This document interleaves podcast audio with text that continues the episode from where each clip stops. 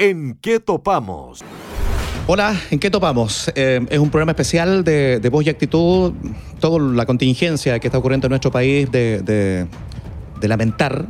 Nos sentimos eh, y sentimos en cierta forma como programa con los chicos que había que generar algo, porque afortunadamente tenemos la posibilidad de hacerlo en, las redes. Eh, Fernando Badilla, Marcos González.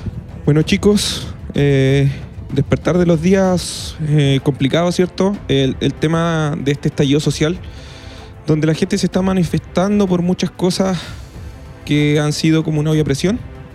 Y estamos aquí para, para comentar un poquito el, tema a nivel nacional. Marco González, ¿qué tal? Eh, ¿Qué tal chicos? ¿Cómo están? Buenas tardes. Eh, a la gente igual que nos va a ver en las redes sociales cuando este programa esté publicado. Eh, bueno, preocupados estamos todos, ¿cierto? porque mm, se, se, sentía, ¿cierto?, en la ciudadanía de que en algún momento iba a pasar algo. Eh, nosotros estamos acá en la comuna de Valdivia. Eh, se ha declarado estado de excepción, sabemos, ¿cierto?, para, nuestra comuna por los desórdenes que se han generado también después de las manifestaciones. Eh, así es que estamos también alertas a lo que siga sucediendo en los próximos días. Bueno, la idea de estas plataformas es eso, que ustedes nos puedan ver, puedan ir sintonizando, no sé si sintonizando con nosotros, sintonizando con el espacio, porque ustedes pueden decirnos si están o no están de acuerdo con lo que vamos planteando, pero sí, esta plataforma lo que quiere a través de todas estas redes es poder ir generando conciencia y poder generar un signo o interrogación o de exclamación. Vamos a tener luego a un eh, experto a través de la línea telefónica que nos dijo, sí Ricardo, vamos a estar contigo, vamos a hablar chicos hoy día con un psicólogo, pero básicamente para que nos cuente un poco esto del fenómeno de masas. Él es eh, Pablo Ayala, estará conversando con nosotros eh, en, el espacio. es un psicólogo que tiene un postítulo en salud mental, un psicoanalista, docente universitario. Vamos a buscarles el por qué además tanta violencia sabemos de que, claro, hay eh, políticas o hay eh, áreas en el país que no están funcionando pero aquí yo eh, quiero, y ya quiero que nos vayamos básicamente, o sea, no básicamente, nos vayamos en la dura con nuestras opiniones, porque esto aquí nosotros somos, aquí hay un comunicador, hay un ingeniero, hay área, la gente que trabaja en turismo, son diferentes visiones que tenemos del por qué está pasando esto. Y tenemos afortunadamente esta opción de poder decir que tenemos esta red para poder comunicarnos y votar seguramente a lo mejor esta mierda que podamos tener y esta interrogante que vamos teniendo. Yo esa, me van a perdonar chicos antes de comenzar, luego les voy a, a dar el paso quise anotar algunas de las opiniones de la gente y algunas opiniones mías también de lo que está pasando con este fenómeno en, nuestro país. Primero que todo, yo creo que este es el bofetón, este es el bofetón y es la PLR que está necesitando la clase política para que podamos reaccionar. Primera eh, manifestación que quiero hacer eh, eh, entrega de ello. Segundo, este yo creo que es el peor escenario, el peor escenario, y lo han dicho algunos entendidos en la materia, es uno de los peores escenarios para un gobierno no hay, primero que todo, un movimiento al cual culpar. No hay líderes para conversar. No hay una cabeza para cortar. Es una expresión, digamos, un tanto inorgánica, pero de profundo, de profundo y amplio descontento como nunca antes visto. Y los 30 pesos que seguramente algunos dicen, pero son 30 pesos. Es lo que rebasó el vaso y es por eso que esto ha comenzado. No se había vivido desde 60, 70 años. En dictadura militar nunca había ocurrido, nunca ocurrió esto. Sí, hubo, cierto, que hubo manifestaciones, etcétera, pero con este grado de violencia, porque aquí lo que se está hablando también es un grado de violencia, nunca antes visto. Chicos, los dejo ahí tú lo, tú lo dijiste, a lo que quieran. Tú lo dijiste, Ricardo. Por 30 pesos eh, se generó esta, esta situación a nivel país, pero en realidad no son solamente 30 pesos, son 30 pesos acumulados con intereses. ¿Ya? Porque son 30 pesos de la, subida del, precio del, metro en Santiago, que si a eso lo sumas a la constante alza del precio de los combustibles toda la semana, ¿cierto? Hace 14 semanas creo que eh, han, han, ido en aumento. Eh, el tema de la FP, el tema de las ISAPRE. El precio de la luz. Exactamente. El precio del agua. Veía, veía en las redes sociales, ¿cierto? Como mucha gente ha, eh, eh, hecho, ha comentado, ¿cierto? Ya de, eh, mostrado algunos, algunas, algunos videos, ¿cierto? De hace dos años atrás, por ejemplo, de, cuñas que, sacaron, que sacó el ministro de Energía, que dijo que al 2018, esto fue el 2016, al 2018 el precio de la energía iba a bajar. Estamos al 2019 y hace pocos meses atrás, un par de semanas, ¿qué pasó? Subió. Subió. po.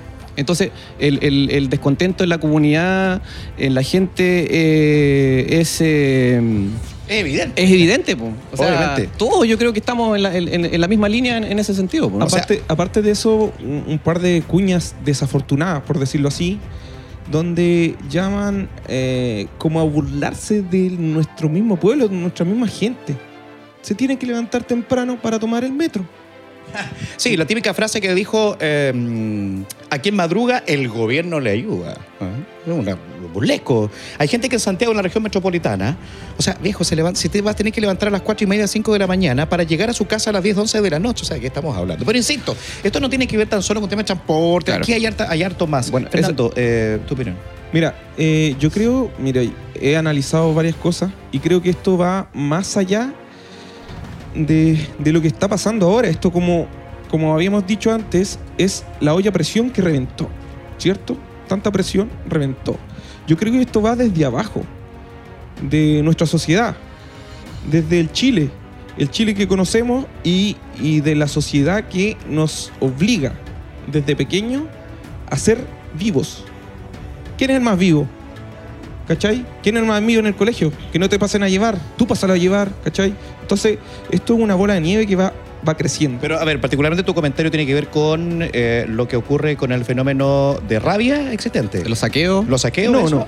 no. Yo lo que quiero comentar es el tema de las enseñanzas que nosotros les entregamos a nuestros Los valores y hijos. los principios, básicamente. valores y principios y la educación que tenemos. Por ejemplo, ya no hay educación cívica, no hay educación financiera. ¿Por qué, por qué la sociedad te obliga a estudiar para ser alguien en la vida? ¿Cachai? Y eso, Y endeudarte. y endeudarte. Y eso va dando vueltas, dando vueltas. Si tú no estudias, no eres nada. Y no es así. ¿Por qué? ¿Por qué digo esto? Desde que de pequeño hay que educar a la persona. ¿Por qué? Porque de repente, un simple ejemplo, eh, un niño se, se pilla mil pesos y sabe que una persona siguió caminando. Como la persona no vio, el niño va, pisa los mil pesos, se los guarda. Si otra persona lo vio, bueno, se van mitad y mitad. Y así pasa, ¿cachai? Desde la casa. Si es que, si es que se van mitad y mitad, porque seguramente le van a decir, ya sé que vamos a cachipul, veamos, y, y- y veamos quién se lleva lo- la lo- luca. digamos. Peñita, lo que trato. Pero nunca nadie fue a buscar a la persona que se le perdió Exacto. la plata. lo que trato de, de comprender de, de la reflexión que estás haciendo es que eh, hay un- hay- eh, se ha generado un fenómeno, no sé, no sé desde qué momento en nuestra sociedad chilena, no sé. Uno- uno- En uno- el principio, es- es- es un fenómeno que se da porque nosotros somos oportunistas. eso, eh, a eso quería Es apuntar. un de que- fenómeno de, de oportunidad. de- y de que ahora, de que justamente con estos hechos sociales que, los que estamos viviendo hoy en día, eh, eh, eso, esa, ese oportunismo viene desde arriba también. po. Sí, pero yo quiero, yo quiero agregar algo. Yo quiero saber qué va a pasar en la finalización del mes de noviembre cuando llegue la Teletón y cuando tengamos que eh, unirnos en términos emocionales para abrazarnos todos. Vamos a ver qué va, a suceder ahí. ¿Esta cuestión va a continuar? ¿No va a continuar? Estamos, estamos en un estado de excepción. No, así, sí, en un estado de excepción que está perdurando y que perduraría 15 días aproximadamente. Yo no sé cuál va a ser el límite de esto. Yo no sé si ustedes qué, qué van opinando ahí. Yo solo sé, y quiero, porque esto, eh, más que eh, empezar a dialogar en base a qué es lo que vendrá o qué es lo que está sucediendo en sí, yo creo que aquí hay opiniones. Y de hecho, la voz y la actitud tiene ese nombre. ¿Y en qué topamos? Estamos topando en muchas cuestiones. Muchas cosas. Lo que sí es cierto, y con esto ya termino parte de mi comentario, porque no es un programa extenso, solamente un programa de actitud de cada uno de nosotros. Chile ha sido, y ustedes no lo pueden discutir, expropiado por los grandes grupos económicos. Y eso es algo tangible, está ahí. Hay que dialogar. Claro, los, los líderes gubernamentales dicen que hay que dialogar, pero yo diría que podríamos dialogar en una gran asamblea constituyente. Yo creo que es el momento de hacer y dialogar en una gran asamblea constituyente. Y aquí no quiero que se comience a hablar de que este gallo más o menos tiene una tendencia para este lado, este gallo es más comunista o no, este lado es más de derecha o no. Yo creo que tienen que haber cambios radicales. Tiene que, tiene que haber lo que sucedió en su momento con la Revolución Francesa, no, no la literalidad de la Revolución Francesa, digamos, con, como lo que pasaba con los grandes líderes en la plaza, ni mucho menos, ¿no? Aquí no estamos hablando de eso. Pero sí tiene que haber cambios que la gente y el pueblo pueda te- tener su opinión.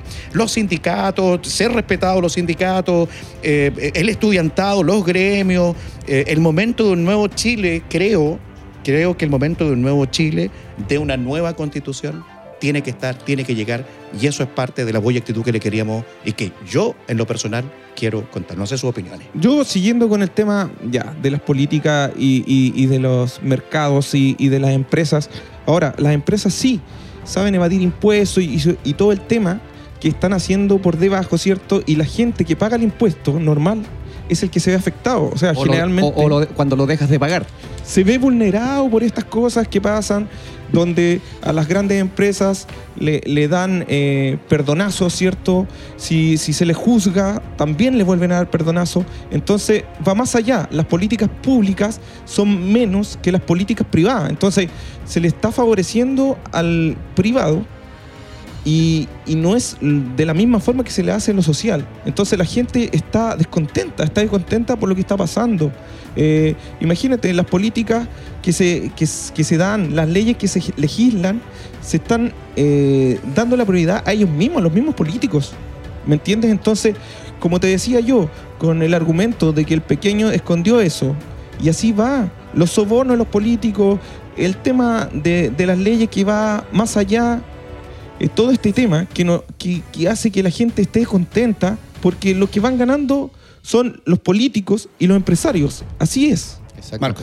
Mira, la reflexión con la que yo me quedo eh, y la que quiero compartirla también con usted es que lamentablemente, lamentablemente tienen que pasar estas cosas, estos estallidos sociales como para tomar decisiones rápidas. O sea, eh, nos estamos convirtiendo en una sociedad muy reactiva y no proactiva. Y eso es lo lamentable de que hay eh, grupos, ¿cierto?, descolgados de los grupos que se manifiestan pacíficamente, eso lo vamos a encontrar en todas partes y eso es lamentable. Ha pasado acá en Valdivia, está pasando en Santiago, en Concepción, en las grandes ciudades, ¿cierto?, de Chile y en otras más pequeñas también, ¿cierto? Pero es lamentable de que tengan que pasar estos fenó- fenómenos sociales de estallido, ¿cierto?, social para que podamos eh, tomar decisiones como, como lo que plantea Ricardo, ¿cierto? Generar un debate real sobre si es necesario o no generar una nueva constitución. Entonces, yo me sumo al descontento social. Yo formo parte de este descontento social. Yo ¿ya? apoyo 100%. Yo lo apoyo 100%. Obviamente lo que uno no apoya es estos actos de vandalismo, vandalismo, ¿cierto? ¿cierto? Pero lamentablemente, históricamente, no solamente acá en Chile, sino que en otros países también de Sudamérica Sí. y en el mundo, pasan estas cosas y recién ahí se toman decisiones importantes. Bueno, lo que va a suceder luego es que eh, el entendido de la materia nos va a decir por qué, por, qué, eh, por qué la gente se pronuncia a través del vandalismo, por qué esta rabia. A ver, antes que podamos hablar con el especialista que va a conversar con nosotros en un instante, que es un psicólogo destacado valdiviano, recordemos que estos muchachos, estas bandas, llamémoslos estos delincuentes o el adjetivo calificativo que le Oh. pongamos, Incluso hasta, o incluso hasta oportunistas, ¿no? lo que sea. oportunista. Ahí hay una complicación social, sociocultural de ellos en sus hogares. Padres que no ganan más de 300 o 400 o 250 mil pesos al mes. Abuelos que hoy en día no tienen cómo poder pagar algo tan básico como comer y tener sus remedios. ¿Por qué? Porque sus pensiones no les alcanzan. ¿Qué pasa con el inconsciente de cada uno de ellos? Estalla, pues. Estallan situaciones con estos fenómenos de masas donde yo me adhiero a las masas, por lo tanto, como yo adhiero a las masas, yo entrego toda mi rabia y conllevo toda esa rabia. En sus hogares, hay lugares, yo estaba leyendo unos Twitter delante acá, estaba leyendo unos Twitter de sectores, de sectores complejos en Valdivia donde lamentablemente están invitando a que vaya carabineros allá porque los van a agarrar a piedrazo. Que vayan carabineros porque los van a agarrar a balazo. O sea, a ver, eso tiene que ver básicamente también con una rabia, con una rabia personal, una rabia Acumulada. una rabia acumulada y que apareció en este momento. Esto, a ver, yo quiero dejar en claro y quiero tratar de entender, Fernando, Marco, quiero tratar de entender por qué esta rabia y por qué este fenómeno que ha ido avanzando en son de violencia. Como para dejar un poco claro, dividamos un poco la rabia y la violencia con lo que realmente quiere la sociedad y quiere el cambio de Chile definitivo. ¿Ok? Entonces, yo creo que ese es un poquito eh, lo que lo que va sucediendo para tratar un poco de entender y explicar, porque aquí todos los profesionales, yo estoy seguro que los sociólogos, los psicólogos y todo este tipo de trabajadores sociales ya tienen su propio análisis, pero tiene también que eh, generar un espacio, ¿cierto?, donde eh, cada uno de ellos puedan ser, entre, entre comillas, comprendidos del por qué, cuesta esta palabra, ¿eh? Cuesta, cuesta expresar, decir, ¿cómo vamos a comprender la maldad? Exacto. ¿Cómo vamos a comprender, cierto, los disturbios? Sí, pero todo tiene una explicación. Y es una explicación de salud mental. ¿Cuándo le vamos a dar plata a la salud mental en el país? 2% se le está entregando hoy en día a la salud mental en el país. ¿Qué queremos hacer? Queremos tener cambios radicales en términos de naturaleza, cambios climáticos. ¿Y dónde está la conciencia? ¿Tenemos conciencia para hacerlo? ¿Se le está dando una plusvalía a la salud mental para hacer esos cambios? Creo que ahí la dejo. Yo, yo creo que va, va definitivamente la educación. Empezar con educación. Con educación vamos a tener otra mentalidad, una mente más abierta, vamos a poder eh, defendernos de otra forma con alguna agresión que tengamos a nivel político, a nivel social. De todas formas, no, las movilizaciones no tienen que llegar a- al tema de eh, la violencia. Yo siempre he sido partidario de no violencia porque la violencia genera más violencia. La represión. Pero, pero también, Feñita, yo comparto también tus palabras, pero yo creo que vas más, mucho más allá también de la educación, que es muy importante, un pilar fundamental en la formación de las personas. Esto también va eh, de la mano con que los políticos, sean del partido que sean o sean del lado que sean, tengan más tacto y más tino a la hora de la, de- de la lectura social que tienen que hacer del- de las situaciones por las que estamos pasando. ¿ya? Eh, yo no sé si los políticos trabajan acá en Chile nomás, pero viven en otro país, porque no, no- no entiendo la lógica que ellos tienen para eh, eh, discutir, ¿cierto? Con lo que hablabas tú hace un rato atrás, el, el porqué de una política pública, el porqué de otra política pública. Se alejan mucho, mucho de lo que realmente está pasando en, la- en la- en las poblaciones, en las calles. Eh, esa dicotomía eh, yo la he visto después de que volvimos a democracia implantada desde el primer minuto. O sea, la desigualdad eh, en Chile eh, escapa a muchos países de la OCDE, en Sudamérica, y todavía no entiendo por qué la clase política no tiene el tacto y el tino para hacer esa lectura real de lo que está pasando hoy día en nuestro país. El fenómeno de masas, qué es lo que ocurre con la violencia, por qué las personas actúan de esa forma, lo conversaremos en breve con eh, Pablo Ayala, eh, un psicólogo destacado de nuestra zona y que nos va a conversar a través de la línea eh, telefónica. Lo vamos a hacer un tanto amateur, si lo queremos llamar de una forma, lo vamos a hacer a través del teléfono porque es un espacio donde, bueno, la gente está, está trabajando, pero sí nos dio un ratito de su tiempo. No pudo venir a este pequeño set improvisado que tenemos acá en oficina, Voy Actitud, pero lo hemos querido llevar a efecto. Así es que espérenos, eh, ya regresamos con nuestro invitado. ¿En qué topamos? Muchas gracias por mantenerse con el espacio. ¿En qué topamos? Un programa extra a lo que normalmente estamos haciendo con la productora Voz y Actitud en Valdivia para todo el país. Vamos rápidamente con nuestro invitado, lo habíamos anunciado chicos en eh, el bloque anterior. Estamos con Pablo Ayala, psicólogo, psicoanalista, docente universitario, psicólogo en servicio de atención primaria, postítulo en, en salud mental. Profesor Ayala, gracias por eh, estar eh, con nosotros y acudir a esta área tan importante como para poder eh, conversar con la gente. ¿Cómo está? ¿Qué tal, eh, muchachos? ¿Cómo están? Ri- Ricardo, Marcos, Fernando. ¿Cómo están ustedes? Hola, buenas tardes. Bien, eh, vamos a lo que queremos saber. ¿Qué, ¿Cuál es su impresión desde la psicología, desde el psicoanálisis? ¿Qué pasa con la actitud de la gente hoy en día a propósito de todas estas manifestaciones?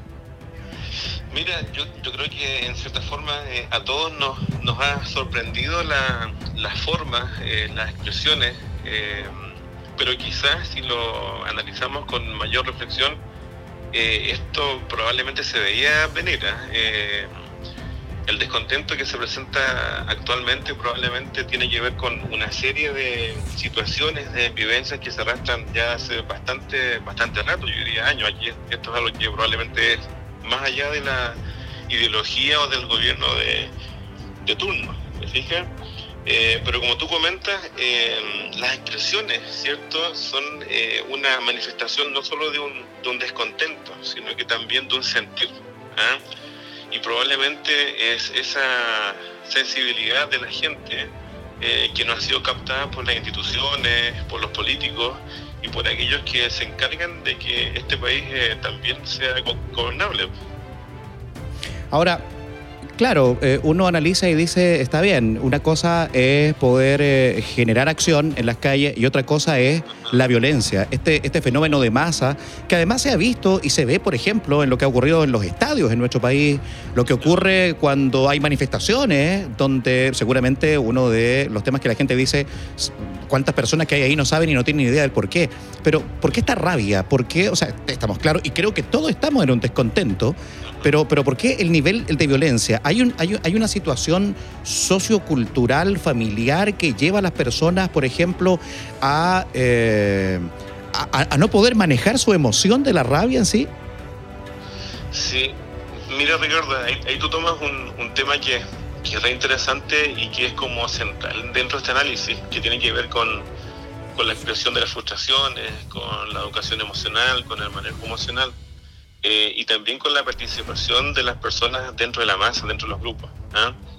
Por ejemplo, si analizamos eh, los, actos de saqueo, por ejemplo, en supermercados, eh, sería muy poco probable que solo una persona lo hiciera, ¿cierto? Básicamente porque esta persona tiene una construcción de lo que está haciendo que es distinta cuando están dentro de un grupo. Cuando somos parte de una masa, ya no somos un individuo eh, independiente, sino que somos parte de un total, ¿cierto? Por lo tanto, ahí eh, perdemos nuestra identidad, por así decirlo, y también eh, perdemos la capacidad de reflexión profunda acerca de dentro, de nuestros actos. ¿ah? Eso estaría explicando de cierta forma por qué las, las turbas han presentado una conducta de ese tipo. Ahora bien, la rabia, ¿cierto? La, la expresión de esa rabia, eh, que en realidad una cosa es la expresión, ¿cierto? Y otra cosa es eh, la manifestación de esta rabia. Y ahí entramos a esta dinámica de la frustración constante. Fija, eh, yo creo que la frustración persistente, constante, que hemos sufrido todos los ciudadanos en, cierta forma a través de, de qué, por ejemplo, de, de venta. ¿Recuerdas tú que a estos sujetos lo, la, la pena fue enviarlo a los cursos de, ética. ¿ah? La FP, las ISAPRE, las colusiones del confort, de los pollos, de las farmacias, ¿te fijas? ¿Ah? El tema de los sueldos a las instituciones, carabineros que obviamente son sujetos particulares, no representan una institución necesariamente, ¿cierto? El tema del agua en los hornos, el aumento del costo de la vida, la salud, Es decir, los seres humanos somos capaces como sociedad de tolerar frustraciones, pero creo que llegamos a un límite en donde realmente solamente faltaba una acción, faltaba que alguien se atreviese a llevar a cabo una, una conducta y eh, sobre esta se volcaran todas las frustraciones. O sea, el tema de los 30 pesos del metro fue simplemente leyendo la torta. Eh, le voy a presentar a Fernando Badilla, otro de los integrantes acá en el CET, profesor. Profesor, Fernando por acá. Bien, usted, eh, escuchándolo y, analizando un poco, este estallido social, esta euforia colectiva, ¿se da por una injusticia social que, la gente eh, está sintiendo por, todo lo que usted nos explica detalladamente?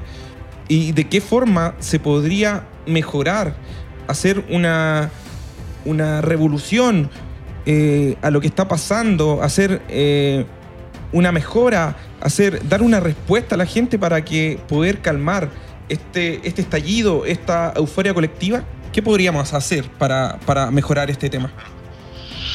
Mira, es, una pregunta eh, bastante compleja porque eh, yo en este momento me expreso como ciudadano, ¿cierto? Y también eh, desde la psicología, en cierta forma. pero quizás esa lectura política es la que también nos, nos falta. O quizás a los políticos les falta hacer una lectura más sensible. Yo creo que el primer paso tiene que ver con reconocer. Fija, yo todavía he estado viendo todos los canales, escuchando todos los medios, y todavía no escucho un discurso sincero donde la clase política pida disculpas. ¿Te fijas? yo creo que eh, una cosa es la acción, ¿cierto? Pero otra cosa, o sea, la acción de la gente, los disturbios, pero otra cosa son las sensaciones que están bajo eso. Y yo creo que eh, la, clase política, los, dirigentes, no han sido sensibles, ¿ah? han desarrollado discursos de pseudo sensibilidad en época de elecciones, ¿te fijas? Pero la gente ya se dio cuenta que no, no son escuchados. Y este aspecto es importante porque tiene que ver con eh, la negación que siente la gente acerca de, sus sensibilidades. Acá todo es estadístico, todo es meta, te fija todo un número. Creo que la primacía de la cifra, la dureza, la frialdad de lo estadístico hizo que finalmente eh, no se escuchen las sensaciones. ¿Te fijas? Por lo tanto, creo que el primer paso sería realmente pedir disculpas. ¿Te fijas? Y desde ahí desde una disculpa que sea sentida, yo creo que la población en general podría comenzar a restablecer canales de vinculación con los políticos y con las instituciones, porque creo que esa vinculación está quebrada. Le voy a presentar ahora a Marcos González, nuestro tercer también participante con nosotros aquí en el, en el set, eh, profesor. profesor. buenas tardes, ¿cómo está? ¿Qué tal? Mire, mientras lo escuchaba en su reflexión eh, y, mientras respondía a las preguntas de, de mis colegas acá, yo también tenía planteada una pregunta, pero creo que ya me la respondió en realidad. Eh, la pregunta apuntaba básicamente a, a, quién responsabilizamos de esta situación, no, sin, sin también eh, dejarnos fuera nosotros mismos como parte integrante de la comunidad, que también tenemos algún grado de responsabilidad. Pero dentro de, la, dentro de lo que usted manifestó recién, en la respuesta que le da a mis colegas, creo que mm, al menos a mí me ha respondido en, parte también la pregunta, que eh, una gran responsabilidad eh, parte por eh, esa sensibilidad que debe tener la clase política, lo, lo, manifestábamos recién también con los chicos acá, de que la lectura que se hace de lo que realmente está pasando en las calles, en las poblaciones, lo que está pasando con, la, con las personas, ¿cierto? El padre de familia, la jefa de hogar, que gana 250 mil pesos o ahora 303 mil pesos, que es el sueldo mínimo. Eh, con eso no le está alcanzando para llegar a fin de mes. hay un dicho que dice, me, sobra mes al final del sueldo. Entonces, yo creo que ahí, eh, más que nada, compartir la reflexión con usted, profesor. Eh, y, bueno, no sé qué más quieren mis colegas acá aportar, porque creo que estamos finalizando el móvil. Gracias, Marco. Yo creo que esa reflexión y ya en los últimos minutos para despedirlo, profesor Ayala, reiteremos para los que se van integrando a esta transmisión. Estamos hablando con Pablo Ayala, psicólogo, psicoanalista, docente universitario, postítulo en salud mental, psicólogo en servicio de atención primaria. Yo creo que a esta hora ya palabras al término, palabras al cierre, palabras de reflexión y podremos haber, podrá haber un, un Chile que cambie, profesor Ayala, desde la psicología, desde la actitud, desde la voluntad de poder hacer cambios.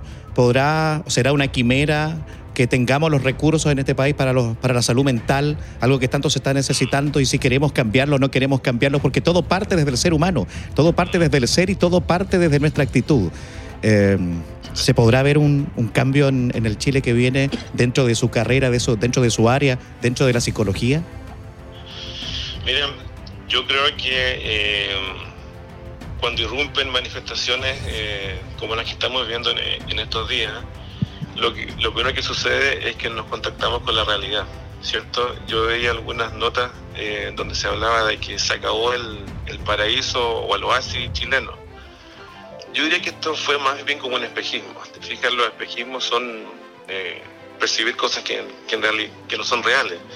Yo creo que el primer golpe eh, del que debemos acusar recibo es que la realidad no era lo que pensábamos y la realidad son actos. Yo creo que los actos que tenemos actualmente de nuestros eh, amigos, familia, eh, ciudadanos, somos todos chilenos, eh, los actos de la gente nos están indicando algo. Más allá de las acciones vandálicas, que obviamente eso es reprochable, yo creo que tenemos que todos como sociedad, cada uno en su lugar, ustedes como medios de difusión, como personas, como amigos, como hermanos, todos, tenemos que ah, darnos cuenta de esa realidad y aportar también de lo cotidiano. Yo creo que sí, la clase política, instituciones eh, no han estado a la altura de la gente y nosotros también tenemos que eh, cuestionarnos sobre qué es lo que estamos haciendo. Y no me refiero a grandes cosas, me refiero a lo cotidiano, a eh, cómo nos, nos, vinculamos. yo creo que sí, que pueden haber cambios positivos. Yo tengo la certeza de que si, si comenzamos a funcionar como lo hacemos siempre, es decir, desde la acción, eh, como estas personas que desinteresadamente en Santiago están limpiando las estaciones de metro, te fijas, gente que, aparece un Chile que tiene que ver con eso, con, ordenarnos, te fijas, aparece un Chile que tiene que ver con esta pulsión de vida, por así decirlo, con esta agrupación de afectos favorables, positivos. Eh, yo confío en eso. Creo que estamos constituidos como población, como comunidad de esa lógica. Eh, simplemente lo que ocurrió fue que simplemente el descontento y la frustración fue, fue, fue demasiado. Eh, pero sí es una labor que nos queda a todos en, el presente, se acabó lo así. Eh, pero no por eso lo, lo, lo, que venga puede ser peor, puede ser mejor, pero debemos construirlo, yo creo, primero desde las sensaciones, desde el acogimiento de la sensación, desde el despliegue de las emociones, cómo nos sentimos, que, cómo actuamos, cómo vivenciamos. Yo creo que estamos todos hartos, de, insisto, de las cifras, de las estadísticas, de que nos transformen en, en un número, de que seamos un porcentaje. Yo creo que basta de eso acerquémonos más a las expresiones de lo que somos, de lo que queremos. Creo que ese es el, el, el camino. Marco, Fernando y, y, Ricardo. Qué grande. Muchas gracias. Gracias, profesor. profesor. Ah, un tremendo abrazo y, y, a continuar en esta lucha, pues por tratar de hacer mejor el panorama y, y las vivencias de los seres humanos. Creo que, que es lo que, lo que estamos necesitando. Muchas gracias. ¿eh? Un abrazo para ustedes, que están súper bien. Muchas gracias. gracias. Hasta luego. Pablo Ayala, psicólogo, psicoanalista, docente universitario. Ya palabras al cierre, Fernando Badilla. Palabras al cierre. Eh, estallido social. Euforia colectiva. Vemos que nuestro Chile eh, salió con su voz y con su actitud de, de una forma eh, que no, no en todas formas se comparte, pero sí. No es la mejor. Pero no es la mejor, pero sí se está, se está manifestando creo que es muy bueno que se haga, ¿cierto? Se, se, se evalúan las cosas de otra forma y, y, esto es para mejorar, para progresar. Un país que, que hace esto va a progresar. Marco. Lo mismo, comparto las palabras de Fernando. Mientras escuchaba la, despedida del profesor, también eh, trataba de reflexionar sobre sus palabras. Eh, yo creo que eh, podemos mejorar como sociedad, siempre, todos los días. Si cada uno de nosotros aporta un granito de arena, eh, vamos a hacer un país mejor, una sociedad mejor, un mundo mejor. Eso. Tarea para la casa entonces. ¿qué vamos a hacer? ¿Qué vas a hacer? ¿Qué voy a hacer? ¿Cuál es mi granito de arena? ¿Cuál es mi primer paso? ¿Cuál es el primer paso para hacer un Chile distinto, una familia distinta, una opción distinta, un, un clima distinto? Yo creo que esa es la meta y la PLR y el bofetón que necesita la clase política ahí está. Pidan perdón, lo que tienen que hacerlo. Es la hora. Muchas gracias, chicos. Que estén bien. Vos Nos vemos. Un abrazo. Y actitud. Adiós.